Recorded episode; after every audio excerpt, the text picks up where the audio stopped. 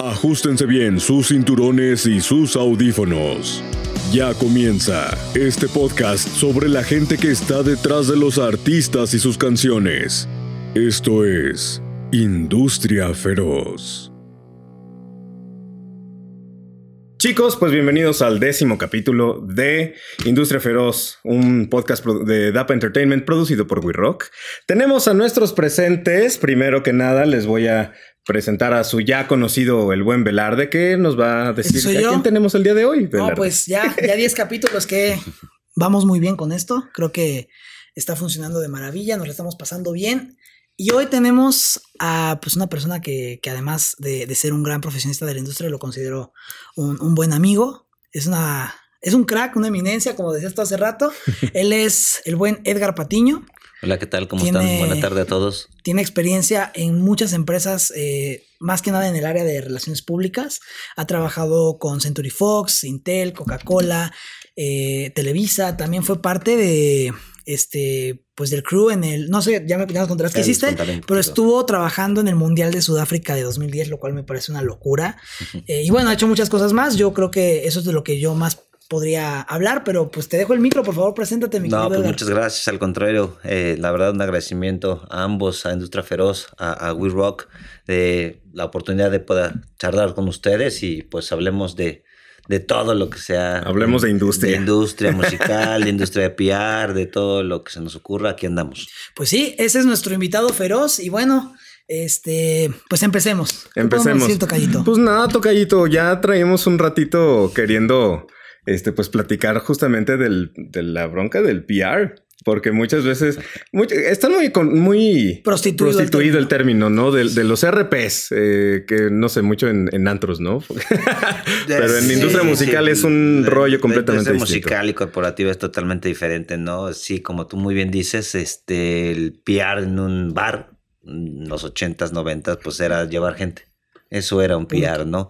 Pero como tal, el- lo que es el, el área de relaciones públicas, pues es un, es un cimiento muy, muy, muy grande para las empresas y para todas las diferentes áreas como la musical, el que puedas tenerte relacionamiento con medios de comunicación y, y, este y hacer este link perfecto entre lo que es un corporativo y una y una un artista, ¿no? En claro, un entertainer, una Un- figura eh, pública. Por ahí va, por ahí va, ¿no? Entonces es algo que ya es más especializado y se enfoca mucho a, a una estrategia, ¿no? Y a partir de ahí, pues ya vas este, haciendo todos esos links perfectos para que haga un match. Buenísimo. Eh, me gustaría que empezaras contándonos un poquito más sobre ti. Eh, ya, me- ya te presenté, ya te introduje, pero pues yo creo que tienes mucho más que platicar. Y pues si nos empiezas ahí contando tu historia, cómo empezaste, ya sabes, todo claro, este rollo. Claro, por supuesto. eh, Dale, yo pues empecé desde, desde muy chavo, digo, no los quiero eh, abrumar ni aburrir, pero pues, Nací mi en experiencia, 1900. No, tampoco, no. ya, No, soy, no estoy queremos- muy chavo todavía. Está- está chavo, Digo, está aunque ya chavo. no, No queremos resolver. Es de mi, es de mi team. Pero, este, pero bueno, somos- este, somos contemporáneos. No, este, Eso eh, no, yo estoy creo que un poco más viejito que tú. poquito. Eh, nada, yo, yo estudié eh, Ciencias de la Comunicación, estudié en el Tecnológico de Monterrey, Campus Estado de México, y a partir de ahí, este, en el tercer semestre, eh, tuve la inquietud de, de empezar a trabajar, más por la influencia de mi padre. Mi padre también trabajó toda su vida en el área del entretenimiento, trabajó aproximadamente casi 45 años en Televisa. Y entonces, pues yo traía como que esa sangre, esa, esas ganas, y justamente, eh, pues inicié trabajando en el tercer semestre. Y estuvo muy, muy chistoso porque justamente eh, mi padre me decía que me, me podría apoyar, ¿no? En, en involucrarme o en, en adentrarme al mundo del entretenimiento en Televisa. No quise eh, aceptar su ayuda, no por mala onda, sino que quise hacer mis propias cosas yo solo, ¿no? Y entonces, este, muy chistoso porque fui a, a, a Televisa a dar mi currículum, pero pues ¿cuál currículum? Mm, Vacía la hoja, ¿no? Tercer semestre de la carrera, voy a la puerta 1 que está en, sobre periférico en Televisión Ángel. Y, y me dicen que no, que ahí no se podían, no se daban los currículums, que se daban en XW, en ayuntamiento. Y pues me doy la vuelta y me gritan desde adentro de Televisa y me reconocen, me, gris- me dicen Gary, todos me dicen Gary. Entonces, gallo. este, volteo y era un amigo de también desde la infancia y para no hacerles el cuento largo, por eso entro yo a Televisa porque había una vacante que él me ofreció. Entonces, pues ya llegó a mi casa, casa de mis padres en ese momento y pues eh, platicando, me dice, papá, ¿cómo vas en la búsqueda de chamba? Entonces yo me acuerdo muy bien que estábamos cenando y que ya nada más le, le deslizo en la mesa el mi gafete ya televisa. y ahí fueron 10 años. Fueron 10 mira, años. crack. Sí, sí, sí, mira. Entonces, este, fueron 10 años. Vamos en a ser Televisa. compañeritos. Vamos a ser compañeritos. Colega, ¿cómo colegas, estás? Ya de colegas. usted. Y, y nada, ahí empezó mi, mi, mi aventura en los medios de comunicación. Fueron eh, 10 años en Televisa. Eh, a la par, pues yo seguía estudiando. Yo estudiando, pero para mí fue muy importante el trabajar porque pues todo lo que yo estaba haciendo a nivel laboral, pues muchas cosas yo las iba a ver en los semestres siguientes en la carrera, ¿no? Entonces para mí fue algo increíble, ¿no? Fueron cinco años en Televisa San Ángel y después de ahí me voy a Noticieros Televisa en donde ya me empiezo yo a involucrar más en el gusto y en el relacionamiento con los medios de comunicación, ¿no?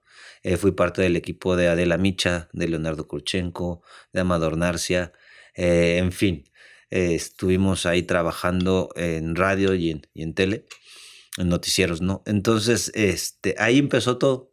¿De a qué me refiero con el- la pasión con los medios de comunicación? Porque a partir de ahí se me presenta la oportunidad de, de irme a trabajar a una parte de OCESA, de OCESA Teatro, que iba relacionada también con los medios de comunicación, y empiezo a involucrarme más en ya en lo que es el, el twist del PR, ¿no? El relacionamiento de una producción musical de teatro, este, y hacer ese match con los medios, ¿no? O sea, ese, el involucrar al artista o el involucrar a la obra de teatro con un periodista.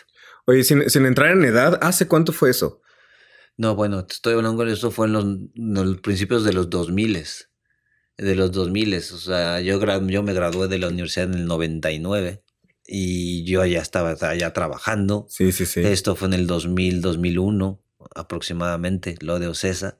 Después de OCESA se me presenta la oportunidad de irme a 20th Century Fox, igual, y empezar a, a- a trabajar en lo mismo, ¿no? Haciéndose ese match con, con- con los medios.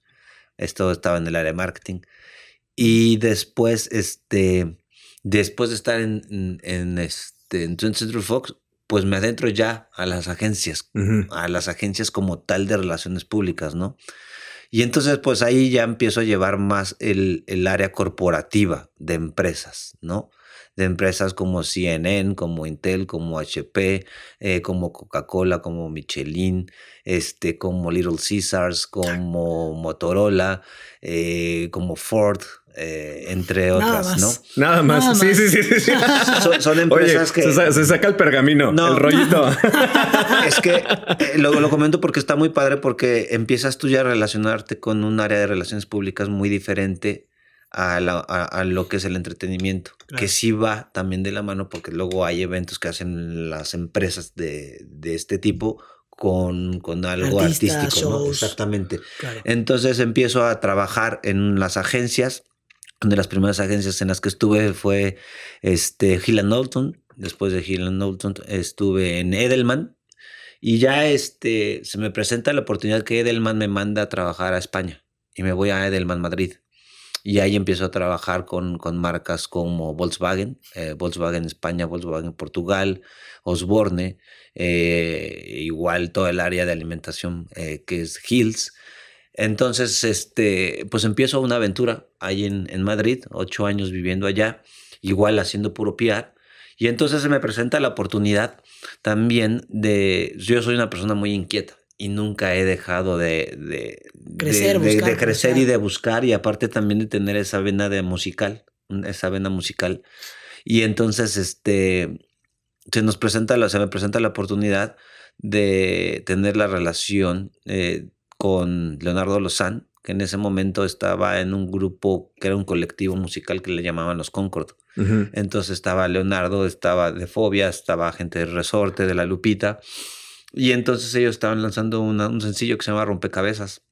Rolón. Y entonces, muy buena rola, Me la verdad, muy buena rola, me la mandan y la escucho y pues eh, entre cuates me dicen, oye, pues podemos hacer algo ahí en España y pues empecé a contactar a la par de lo que yo estaba haciendo a nivel Godín o a nivel corporativo allá en Madrid, empiezo a tener esa relación con los medios de comunicación y logramos poner la, la rola de rompecabezas en, este, en los 40 principales España, en el canal de MTV España, y entonces empiezo otra vez a detonar ese, esa sangre musical ¿no? que siempre también he tenido. Sí, regresaste y dijiste, híjole, esto... Esto es lo mío, esto es lo mío, reafirmaste. Exactamente, y entonces empiezan a, a, a abrirse puertas a la par de lo que yo estaba trabajando empiezo a hacer cosas musicales allá en España. Empiezo a hacer cosas musicales allá en España. Me contaste, creo, digo, platicando, digo, ya llevamos rato siendo amigos, Edgar y yo, eh, cosas que me volaron la cabeza, como que tú ahí tuviste algo que ver con Camila, ¿no? Con que Camila... Pues ahí estuvimos haciendo algunas cosas ahí en España, justamente cuando yo estoy por allá.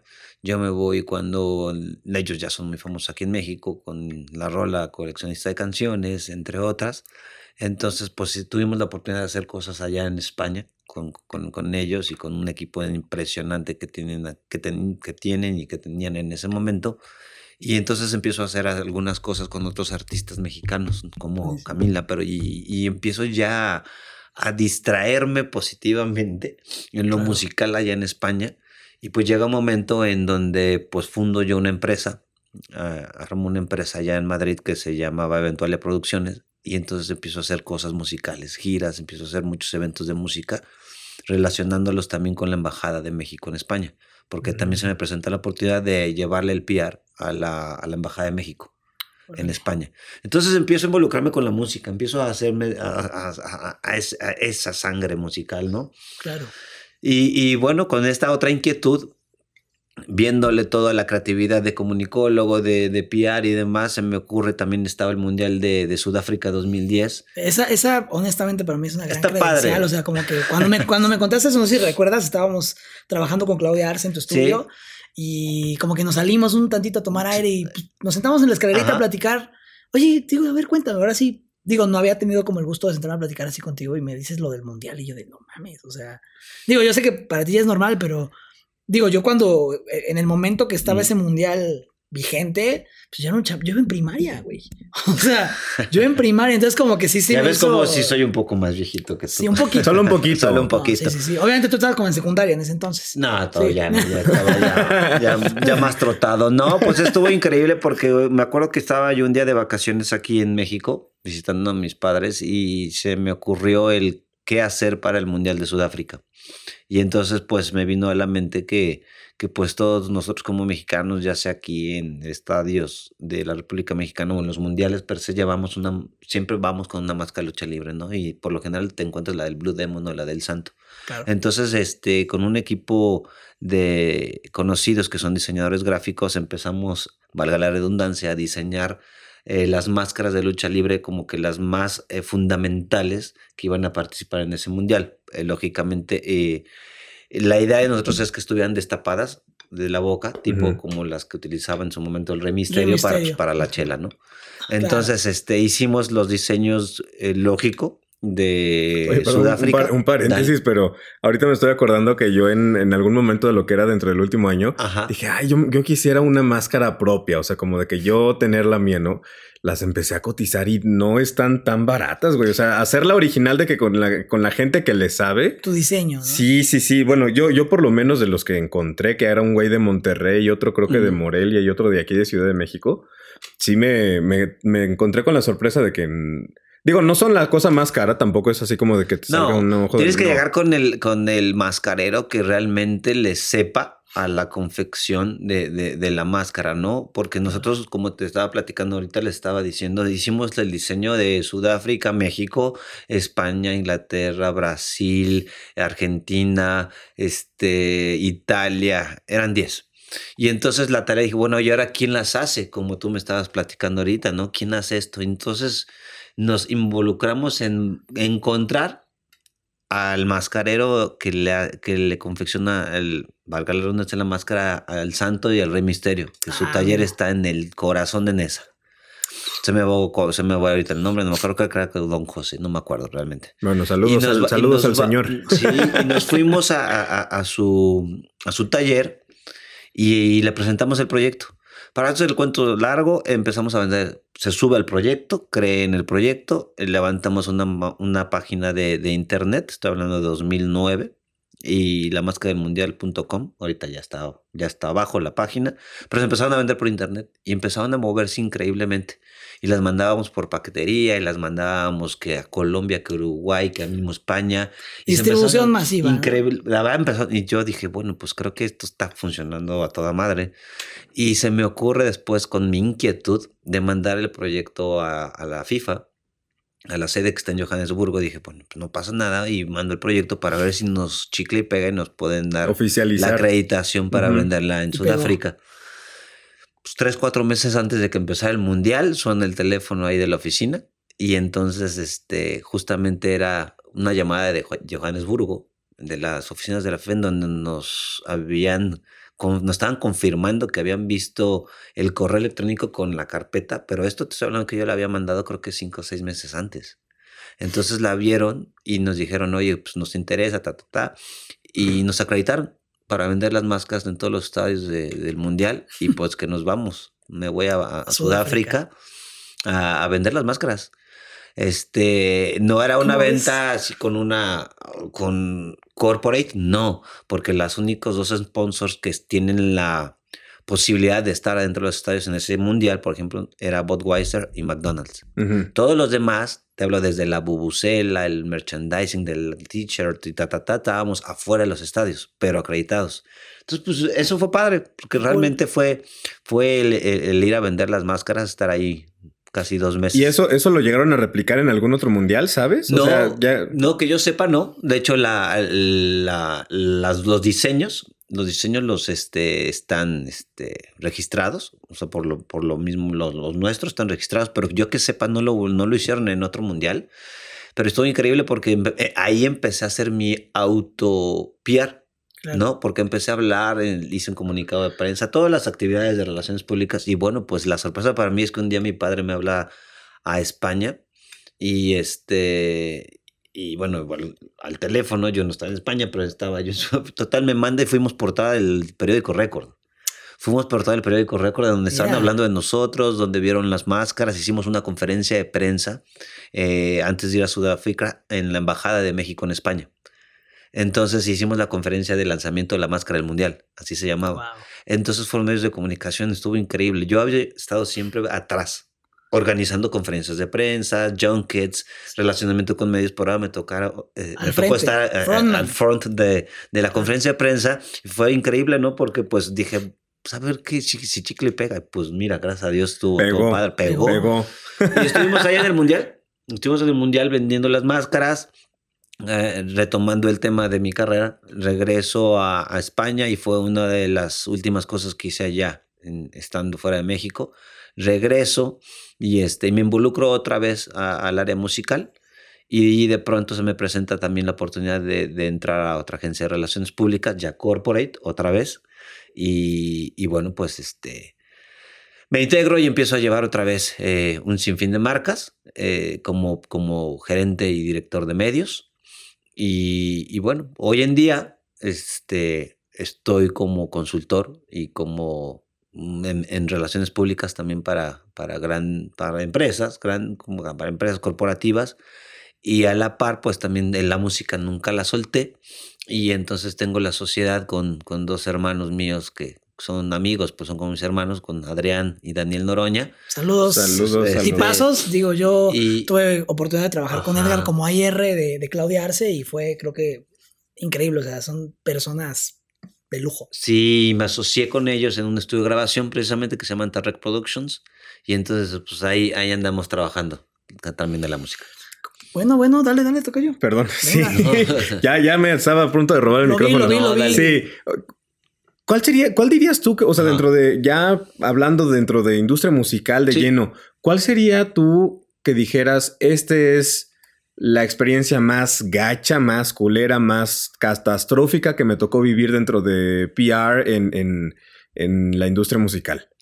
Pues la más catastrófica no creo que exista alguna. La verdad, digo, no es porque no se haya tenido, pero más que nada un PR es el, el, que está siempre en el rush, ¿no? El que siempre tiene que estar al día con todo lo que es la información del artista, con toda la información de los sencillos, de la discografía, de todo el universo, ¿no?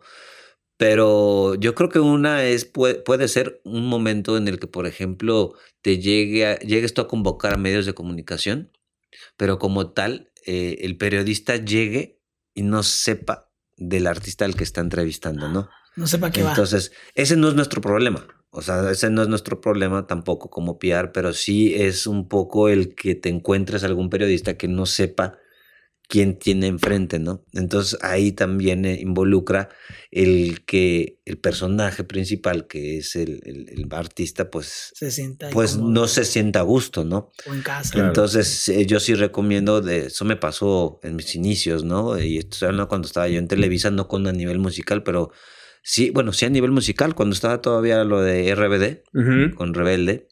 Entonces, este, pasó eso digo, no, mencionaré que fue ni nada, pero pasó eso, ¿no? Entonces, a partir de ahí, sí hubo un parteaguas. Digo, que, que, si lo hicieras no había problema, pero si tú no... no, porque la verdad, digo, todos somos colegas y... es, chamba, y por ahí este, es chamba y, así pasa, ¿no? Pero sí, eso fue un parteaguas en donde yo sí, por ejemplo este, sí recomiendo que todos los que nos trabajamos en el ámbito de las relaciones públicas, sea tanto para nivel musical como para corporativo, sí sea nuestra tarea el proporcionar también esa información. Claro. El proporcionar siempre esa información, el, el, el darles todo una, una, una bio, o sea, todo lo que vaya a estar involucrado en una entrevista o en un junket o en una conferencia de prensa, que todos nosotros como los PRs lo tengamos bien preparado y lo tengamos bien, bien este, desarrollado, ¿no? Para que no existan ese tipo de angustias. Bueno, pues ya nos platicaste un poquito de tu historia, tu carrera, cómo, cómo has llegado. Creo que ya quedó claro que, pues, experiencia tienes mucha, déjame decirte, o sea, en los medios, en, en la parte musical, que al final es la que, la que tratamos de extraer más o rescatar más en este podcast. Eh, y ya también este, compartiste un poquito de también las malas experiencias, ¿no? O cómo evitarlas.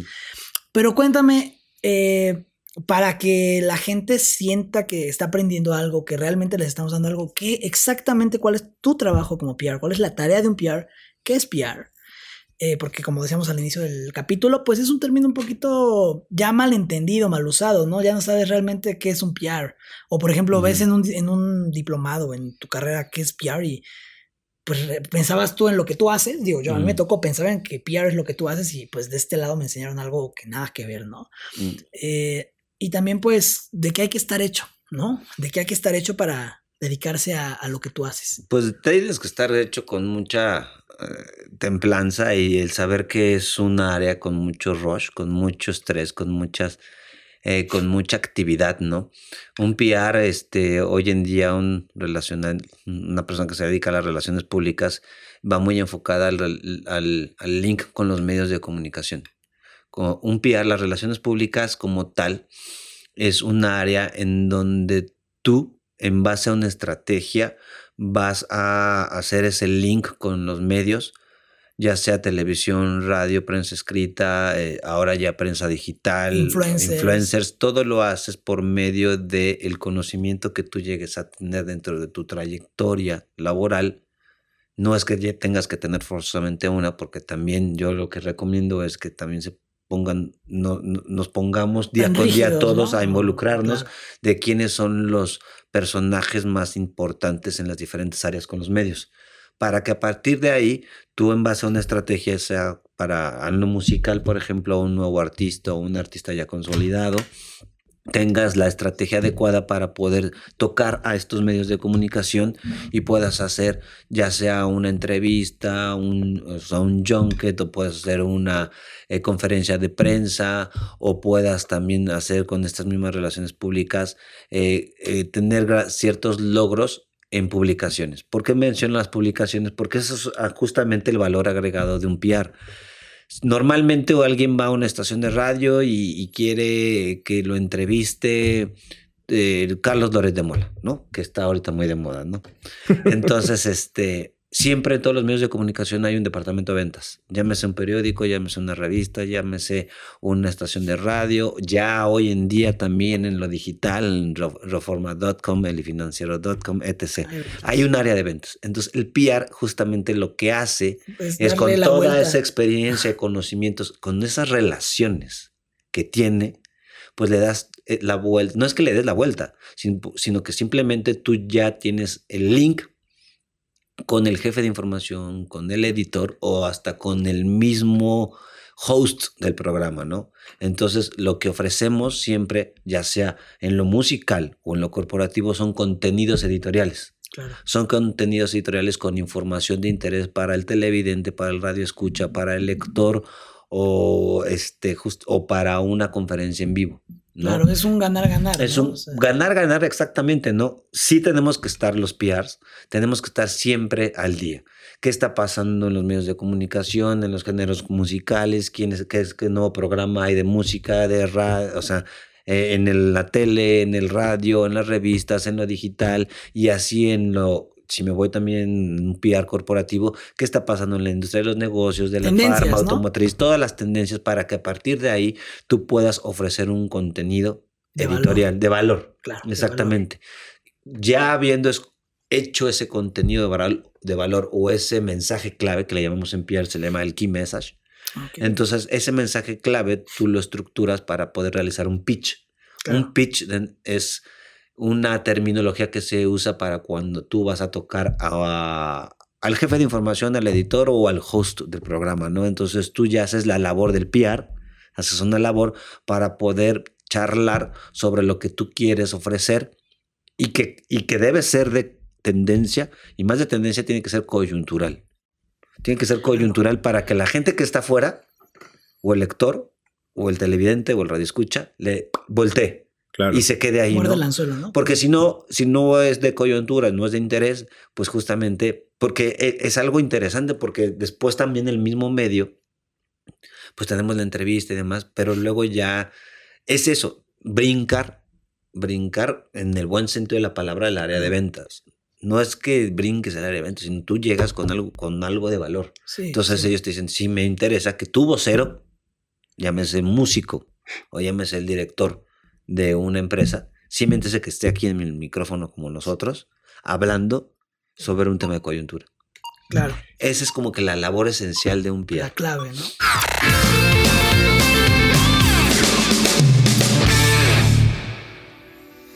Oye, Tocayito, me quedé con la inquietud, o sea, para empezar a darle difusión a mi banda, promoción, para empezar la producción de mi banda, ¿qué hago? ¿Qué, ¿Con quién voy o qué pedo? Pues mira, este DAP Entertainment tiene todas las herramientas para ayudarte con todos tus procesos, para guiarte en esta industria, desde la producción, promoción hasta la distribución de tu contenido como artista. Entonces voy con DAP Entertainment. Sí, es una empresa de artistas para artistas. Deja de soñar y empieza a sonar.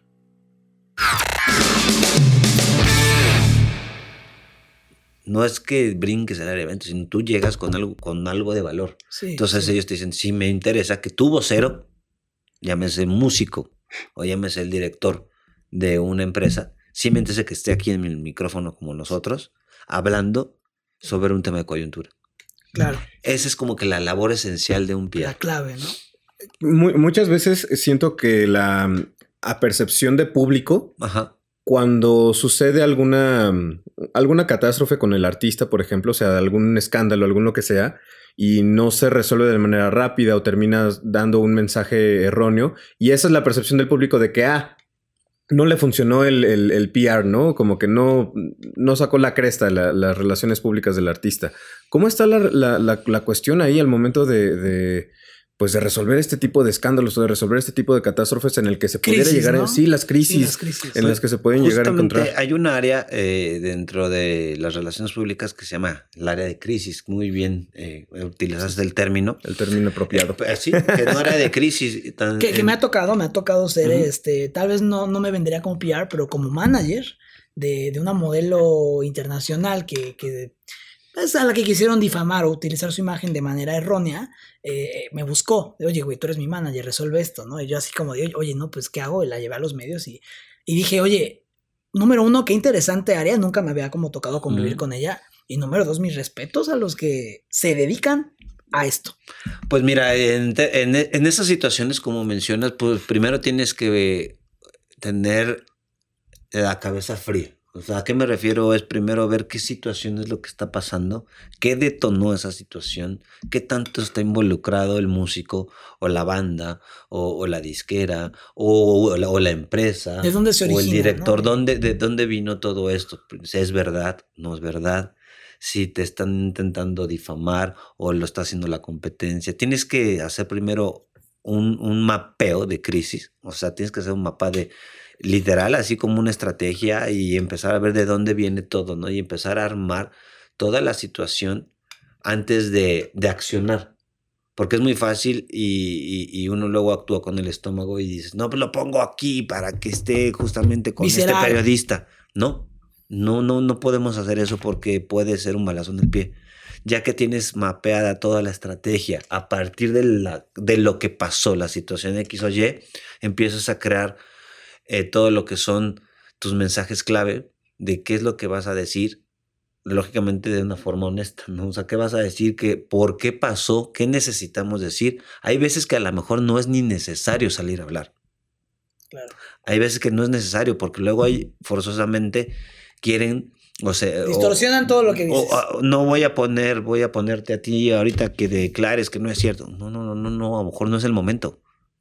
O sea, hay, hay que tener una estrategia. Entonces, sí, sí es muy, muy interesante todo esto y es muy importante el que, que, sigamos justamente un plan estratégico con todo el equipo de, del músico, de la banda, con la disquera, con, el, con nosotros los PRs para ver qué vamos a hacer y no salir así de front a, a, unos medios a querer hablar, ¿no? Porque luego, la verdad, es, es muy complicado. Buenísimo. Yo, eh, yo recomiendo, perdón, es, es, es que siempre pensemos en crear un muy buen mensaje clave que sea ad hoc a la situación y que soporte también la información que se está dando, ¿no? Claro. Sea verdadera o falsa. Buenísimo. Eh, bueno, mira, ahora llegamos a una parte en la que, pues a la que, a la que siempre queremos llegar con, quien esté sentado ahí donde tú estás ahora, ¿no? Eh, para darles algo de valor fuerte a nuestros escuchas, a, nuestro, a quienes nos están viendo. Y son tres cosas. ¿No? Eh, la primera sería eh, una historia feroz, que nos des una historia feroz de cualquier tipo que hayas vivido desde tu trinchera como, como PR. Eh, la segunda es que nos des un dato feroz. La verdad puede ser el dato que sea, dato curioso, llámalo.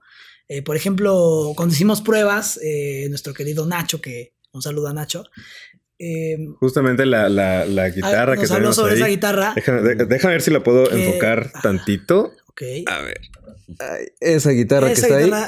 La, doble. Eh, nos contó su historia de que de dónde viene, que por qué se inventó. Entonces, algún dato feroz que creas que tú sabes por estar en esta industria. Y por último, y creo que es lo más importante, un, consejo feroz. Para quien quiera, dice, yo quiero hacer lo que hace Edgar, yo quiero ser un PR, quiero dedicarme a la industria musical. Por favor. A ver, primero, ¿cuál era? Historia feroz. la historia feroz. Historia pues es que yo creo que la historia feroz, este, en verdad, para mí fue algo que. Como tu parte aguas, tu. Sí, tu punto de quiebre. De, a partir de aquí, Edgar es otro y. Pues yo creo que a partir de, de lo que les conté de, de, Sudáfrica. Sudáfrica. Yo creo que de Sudáfrica, porque yo estaba muy, muy compenetrado a hacer un PR en empresas interesantes, ¿no? O sea, desde que estuve en Televisa y en todas las que les conté, pero. Pero sí estuve como que en esa área siempre de confort de confort que yo estaba, estaba con el soporte de una empresa, eh, independientemente de la experiencia, poco mucho que la que, la que pude tener o, tengo, pero el haberme aventurado a hacer algo en, no en mi país, primero que era, yo estaba viviendo en Madrid, y después aventurarme a irme a vivir a un territorio, a un territorio tan ajeno, ¿no? tan súper ajeno como, como Sudáfrica, el, el, el, el el pensar enviar ese correo, el creer. O sea, más eh, que, más que una historia feroz, debes de tener como que eh, creer en ti ferozmente. Claro. Creer en ti ferozmente porque, o sea, yo siempre, algo que traigo siempre yo y que fue un consejo de mi papá, él no siempre lo traes, pero lo demás es ganancia. Correcto. Entonces... El no ya lo tienes. El no ya lo tienes. Y lo que venga es ganancia. Entonces, pues ya yo cuando mandé ese correo electrónico y me y no me leyeron o lo dejaron ahí en el inbox sin leer o se fue al spam, pero cuando te hablan y ves que en verdad Valía la pena. valió la pena el, el aventurarte, el creer en ti, en creer en ese proyecto, el, el todo eso que se tocó en un principio. Es y mucho ve- más lo que ganas. que verte el miedo, cómo ¿no? verte cómo vas a mandar los contenedores de México a Madrid, de Madrid a Doha y de Doha boludo. Sudáfrica Sí, de no. máscaras, dices, para mí eso fue algo muy padre porque aparte yo estaba haciendo el propio PR de esa actividad, Claro. mi propio PR, ¿no? Claro. Entonces el ver que de pronto llegas a Sudáfrica y en la oficina de la FIFA te dan tu gafete, para No mí eso fue una historia feroz. Mágico. ¿no? Independientemente que puedan haber muchas, ¿eh? En dentro de mi trayectoria, pero creo que esa, en lo Esa. particular para mí, fue un parteaguas para poder decir. Fue tu momento de decir, soy un chingón y sí puedo, ¿no? O sea, Uno de ellos. sí se puede. Han habido varios. tal vez Sí, el primero en el que esto ya es mío, ¿no? Y, y ve hasta dónde lo llevé. y- Eso es lo que te iba a decir. Sí. Eh, eh, han habido varios a nivel profesional, pero uno que me involucró a mí personalmente como que fue el proyecto de Edgar Patiño y detonó a una realidad. Dije, aquí no me para nadie. Claro. O sea, ya no me va a parar nadie. Entonces yo creo que ese es uno de ellos. Ok. El, el- el- El dato feroz. El dato feroz. Échale. Lo que se te Este- ocurra, lo que venga es bien recibido. Un dato feroz, pues este que como... ¿Pero a qué te refieres con dato feroz? O sea, Por un dato por curioso. ¿Eh? Ajá, un dato curioso que tú digas, a ver, esto no, lo- aunque esté dentro de la industria, no es como de cultura general, sino como que esto lo descubrí y es algo curioso. No sé, por ejemplo, decir que, por poner un ejemplo y aprovechando a la, a la mascota de- del podcast, los tiburones blancos tienen tres hileras de dientes. ¿Mm? Por poner un No ejemplo. sabía ¿no? eso. Por ejemplo. Ahora sí que sí. algo más enfocado a, Sí. a relaciones Que nuestro, públicas. que nuestro público diga, o sea, se me pegó todo lo que habló Edgar y además me, me- me dieron este dato. Qué cagado, qué, qué interesante. Pues un dato feroz yo creo que puede ser el, el- el que nosotros este, siempre estemos como PRs y, y también aunque seas tu artista, aunque estés del otro lado, el que siempre estemos eh, leyendo. O sea, que no sé, a lo mejor no sé si entendí bien el- si así es el dato feroz, pero que estemos siempre leyendo justamente para poder encontrar eso, esos datos feroces eh, dentro, dentro de la, la actualidad en la que vivimos, ¿no? Porque luego es muy fácil el, el tener a un artista que canta pop, ¿no? Y a lo mejor tú tienes aquí sentado a alguien que siempre ha sido pop, pop, pop, pero de pronto te ponen una persona que canta reggaetón o te ponen una persona que te toca eh, hacer el PR de alguien de banda o te toca hacer el PR de folclore, ¿no? Entonces, un, para mí siempre los datos son esenciales. Yo soy una persona que siempre está leyendo del ambiente musical, leyendo y leyendo y leyendo y leyendo tendencias, ¿no? Ahora todo el mundo sabemos que ahora es el, el, el reggaetón, ¿no? Hoy en día es el reggaetón y hoy en día, pero... Ese, ese comentario le caló aquí a, No, no, al no, no, señor. para nada, para No, no, no, digo, toda la música es válida y todo, pero Correcto. siempre hay que tener los datos, ¿no? Porque, por ejemplo, uno que está involucrado en el ámbito musical, pues también tienes que tener eh, una opinión, sea buena o mala, porque es muy personal, de X o Y. Te pueden llegar a preguntar, "Oye, ¿y, y, y quién- te gusta Bad Bunny? Pero no nada más es el te gusta, tienes que conocer qué hace Bad Bunny su discografía, de dónde viene. Entonces, esos datos yo les doy mucho valor, ¿no? O sea, no es que tenga un dato así en Claro. específico, ¿no? Pero Tu dato feroz vendría siendo que, el que que al leer, al cultivarse. Siempre hay que eh, estar preparados. Vamos a recibir siempre hay que estar preparados porque eh, todo lo que nosotros hacemos para el artista o para un corporativo tiene que estar bien alineado a, a- justamente a dar esos mensajes clave, esos key messages, en base a lo que tú también personalmente tienes que estar tú trabajándote para ti. Claro.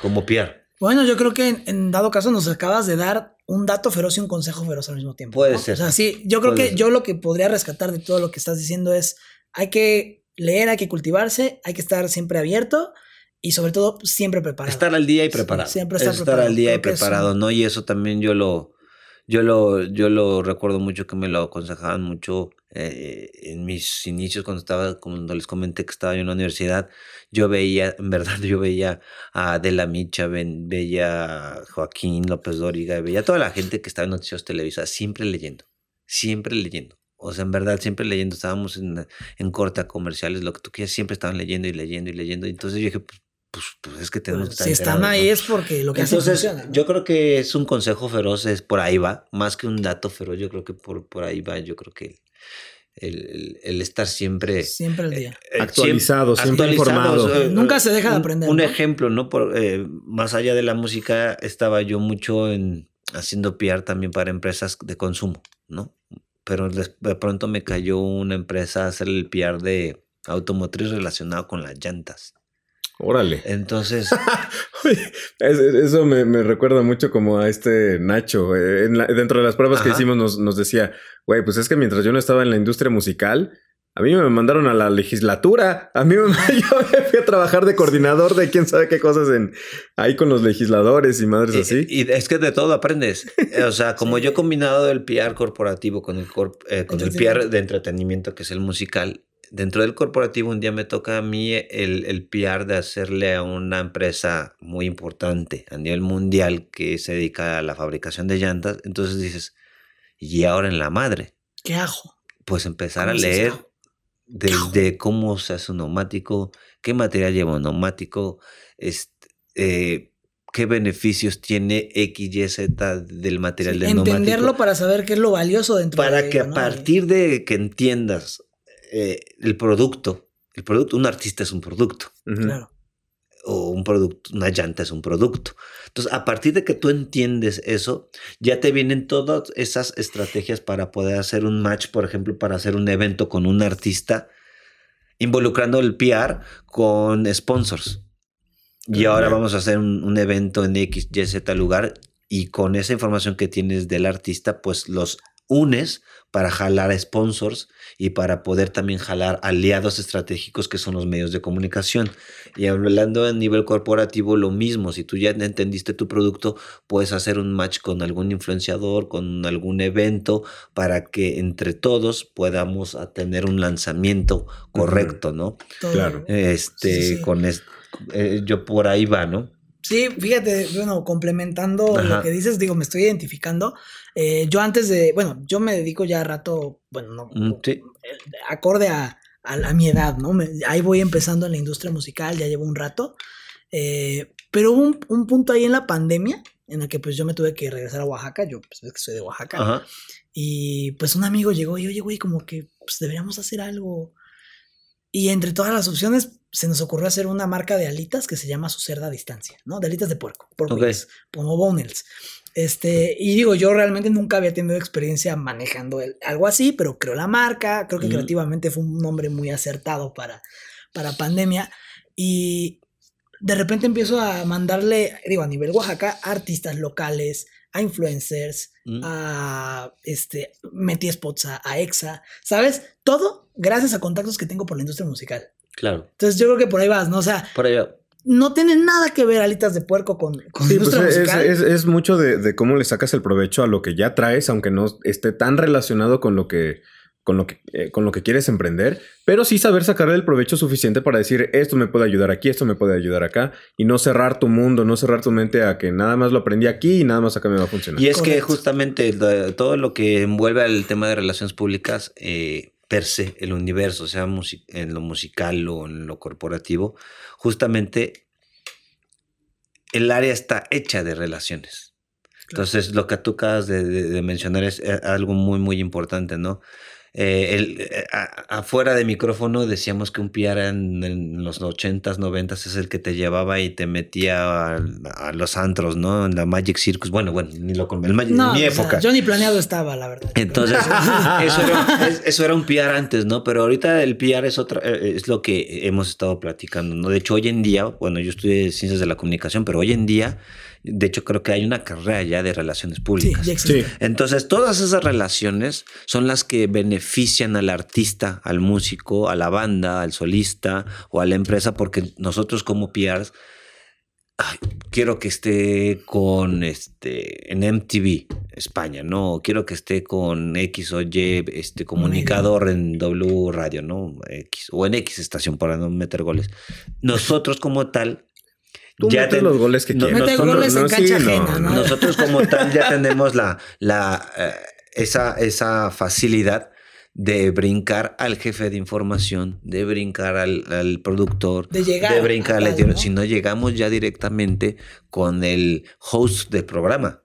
Entonces ya hablas directamente con él Y se ponen de y ese es acuerdo, nos ponemos de acuerdo. Esa es nuestra labor, ¿no? Porque también en lo musical y en lo corporativo, eso es tu chamba. Porque nosotros como PR tenemos que entregar al fin, digo, y me estoy, me estoy, eh, lo voy a habl- hablar de forma muy corporate, pero eso también se hace en lo musical. O sea, tú tienes que entregar un reporte de qué actividades tuviste, de eh, cuál fue tu alcance. Hay un término, una terminología que se llama ad equivalence, ¿no? Entonces, tanto en lo musical como en lo corporativo, tú, eh, con ese dato que es monetario, tú, por ejemplo, si tú tuviste 20 entrevistas, 25 entrevistas al mes, eh, y un collage de entrevistas, ¿no? En televisión, radio, prensa escrita, revistas, etc. Tú vas a darle ese dato al- a, a tu cliente y le vas a decir, el ad equivalence es de tanto dinero. Ese dinero es lo que él hubiera tenido que pagar al departamento de ventas. de ventas. Sí, sí, sí, por ahí va, ¿eh? O sea, yo, Entonces, eh, eh, yo, yo lo sé así. Sí. y lo, el otro dato muy importante también que, que usamos en PR es el número de impressions. ¿A qué tanta audiencia alcanzaste con todas las, con todas las actividades con medios que hiciste? Entonces tú cuando llega el final de mes o en las juntas eh, con la, la disquera o con el artista o con el cliente per se, tú llegas y le dices, bueno, pues aquí está mi reporte. Mi reporte aquí estuvieron tantas entrevistas. como ta, tu ta". retorno de inversión. Y, y, el- y la actividad es esto. O sea, el ad equivalence y tus impressions fueron tantas. Entonces, pues, es, es, una, es un brazo muy importante más que nada para las áreas de marketing. Llámese musical o llámese corporativo. Es una área muy importante. Oye, complementando el, el- lo que nos comentabas de tu dato, Consejo Feroz, específicamente en Consejo, nos están escuchando y viendo muchas personas que a lo mejor ya están en la artisteada o apenas están escogiendo una carrera o dentro de su carrera les está llamando la atención a- de, de PR. ¿Qué es lo que tú dirías? Esto es lo que tienes que tener sí o sí para Sí. poder empezar aquí, güey. O el sea, primer, primer paso, el ABC. O sea, güey, quiero pues, ir así. Mi primer paso es de que yo siempre se los he aconsejado a, con todos los chavos y con todos los que las personas que, que he podido yo a eh, eh, pues platicar, ¿no? Es el que empiecen a chambear desde chavos. O sea, ese es uno de mis consejos. Digo, mm, me pediste un consejo, ¿no? Creo que por ahí voy. sí, es, adelante. es que empiecen a trabajar desde chavos. O sea, sirve muchísimo este, el que estés indeciso qué estudiar o no qué estudiar. eh, no pasa nada, no pasa nada si tú estás estudiando una carrera y te cambias. A mí me pasó. Y se los platico ahorita a todos ustedes. A mí me pasó. Yo a, todo- empecé- a todos nos a él pasó. también a lo- nos- nos pasó. me gusta mucho también un poco de la computadora. Empecé estudiando LASCA, en, en- te estoy hablando en los noventas, Ya no que es existe li- carrera, licenciado en ciencias computales, computacionales administrativas, creo que ya ni Creo que, existe. ah, sí, sí, sí. Después me fui a marketing. Pero yo siempre tenía como que la preocupación de, puta, me voy a ir a comunicaciones, güey. Todo el mundo está en comunicaciones, ahora para conseguir chamba. Te estoy hablando que en los noventas, ¿no? Y, de pronto dije, pero ¿por qué no voy a estudiar lo que a mí me apasiona? Y me cambié de carrera y no pasó nada y perdí un año y medio. No, pero no pasa nada. O sea, siempre hacer lo que te apasiona.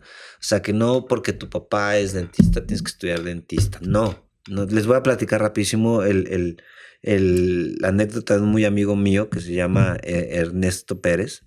Eh, el bueno, Ernest. Eh, él estudió ingeniería industrial, pero siempre había, eh, le gusta la música, le gusta la batería, batería, batería, batería, batería. Y siempre nos decía, puta, es que la batería. Para no hacerles el cuento largo, él siempre aplicó este, para una beca en Berkeley. Y estudió hasta el octavo semestre, in- este, ingeniería industrial. Y en el octavo semestre Le dijeron 20. le llegó la beca al 100% para Berkeley. Wow. Llegó a su casa y les dijo, me voy a Boston. Güey. O sea, estaba un semestre, estaba un semestre de graduarse como, eh, como ingeniero industrial. Pero él nunca, o sea, que behind the scenes, él Sí, nunca sí. dejó de mandar el demo a Berkeley. Nunca, nunca. Y, eh, eh, y ese es, va dentro del mismo consejo. Nunca hay que claudicar tu sueño. Nunca, ¿no? O sea, tan fue así que no terminó la carrera. Nunca claudicar tus sueños. Y se fue a Boston. Y ahorita es uno de los mejores bateristas de, de- de México y de Latinoamérica.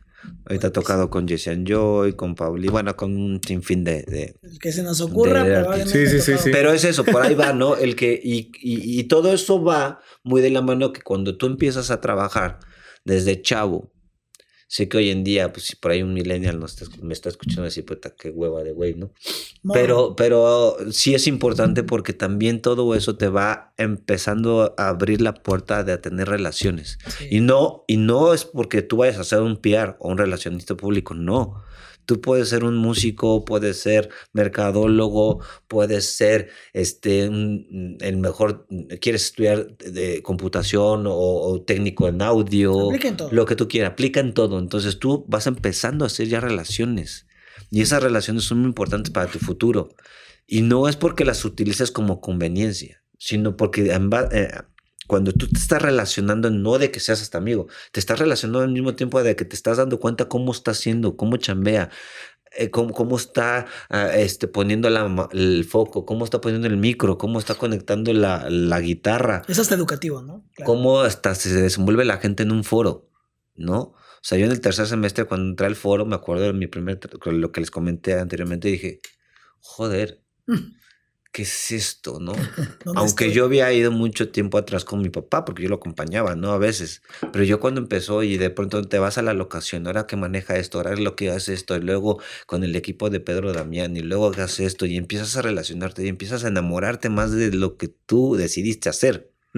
Y te sirve porque cuando si tú estás estudiando, Cuando sales, cuando, ya no estás en ceros. ya no estás en ceros, o a la par cuando tú estás trabajando formalmente y tú estás en la... A mí me pasó, ¿no? Yo llevaba clase de televisión en la carrera, pero como yo ya estaba trabajando, se me televisión. facilitó más a mí llevar la clase de televisión porque yo ya estaba metido en un foro en Televisa San Ángel. Claro. Correcto. Entonces yo les aconsejo eso eh, eh, y el que persigan su sueño.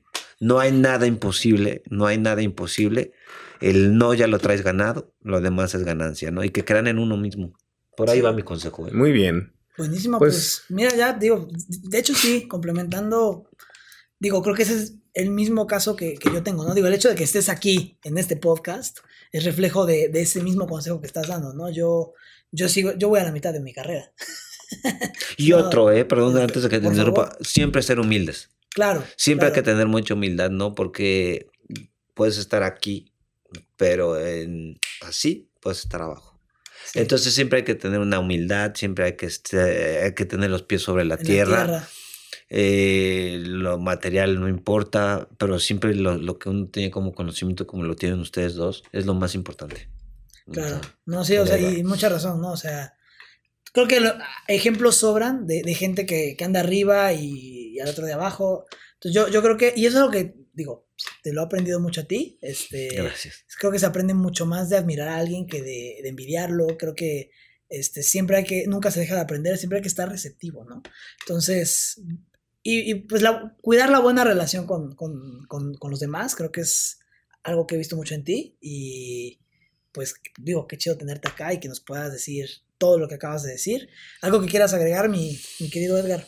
Pues no, nada, la verdad quiero agradecerles, la verdad qué padre, qué padre que podamos tener esta, eh, esta oportunidad de tener este micrófono abierto con dos, dos personajes como ustedes. También les quiero dar las gracias a ambos Armandos este, por la invitación. Los dos, los dos tocayos. Los tocayos, por la invitación aquí a Industria Feroz. Eh, la verdad, eh, es padre, es padre luego también el, que en base a la poca mucha experiencia que alguien tenga que platicar en un micrófono pueda del otro lado el que nos esté viendo o nos esté escuchando, pues siempre hay un granito, ¿no? Que puedas tú dejarle.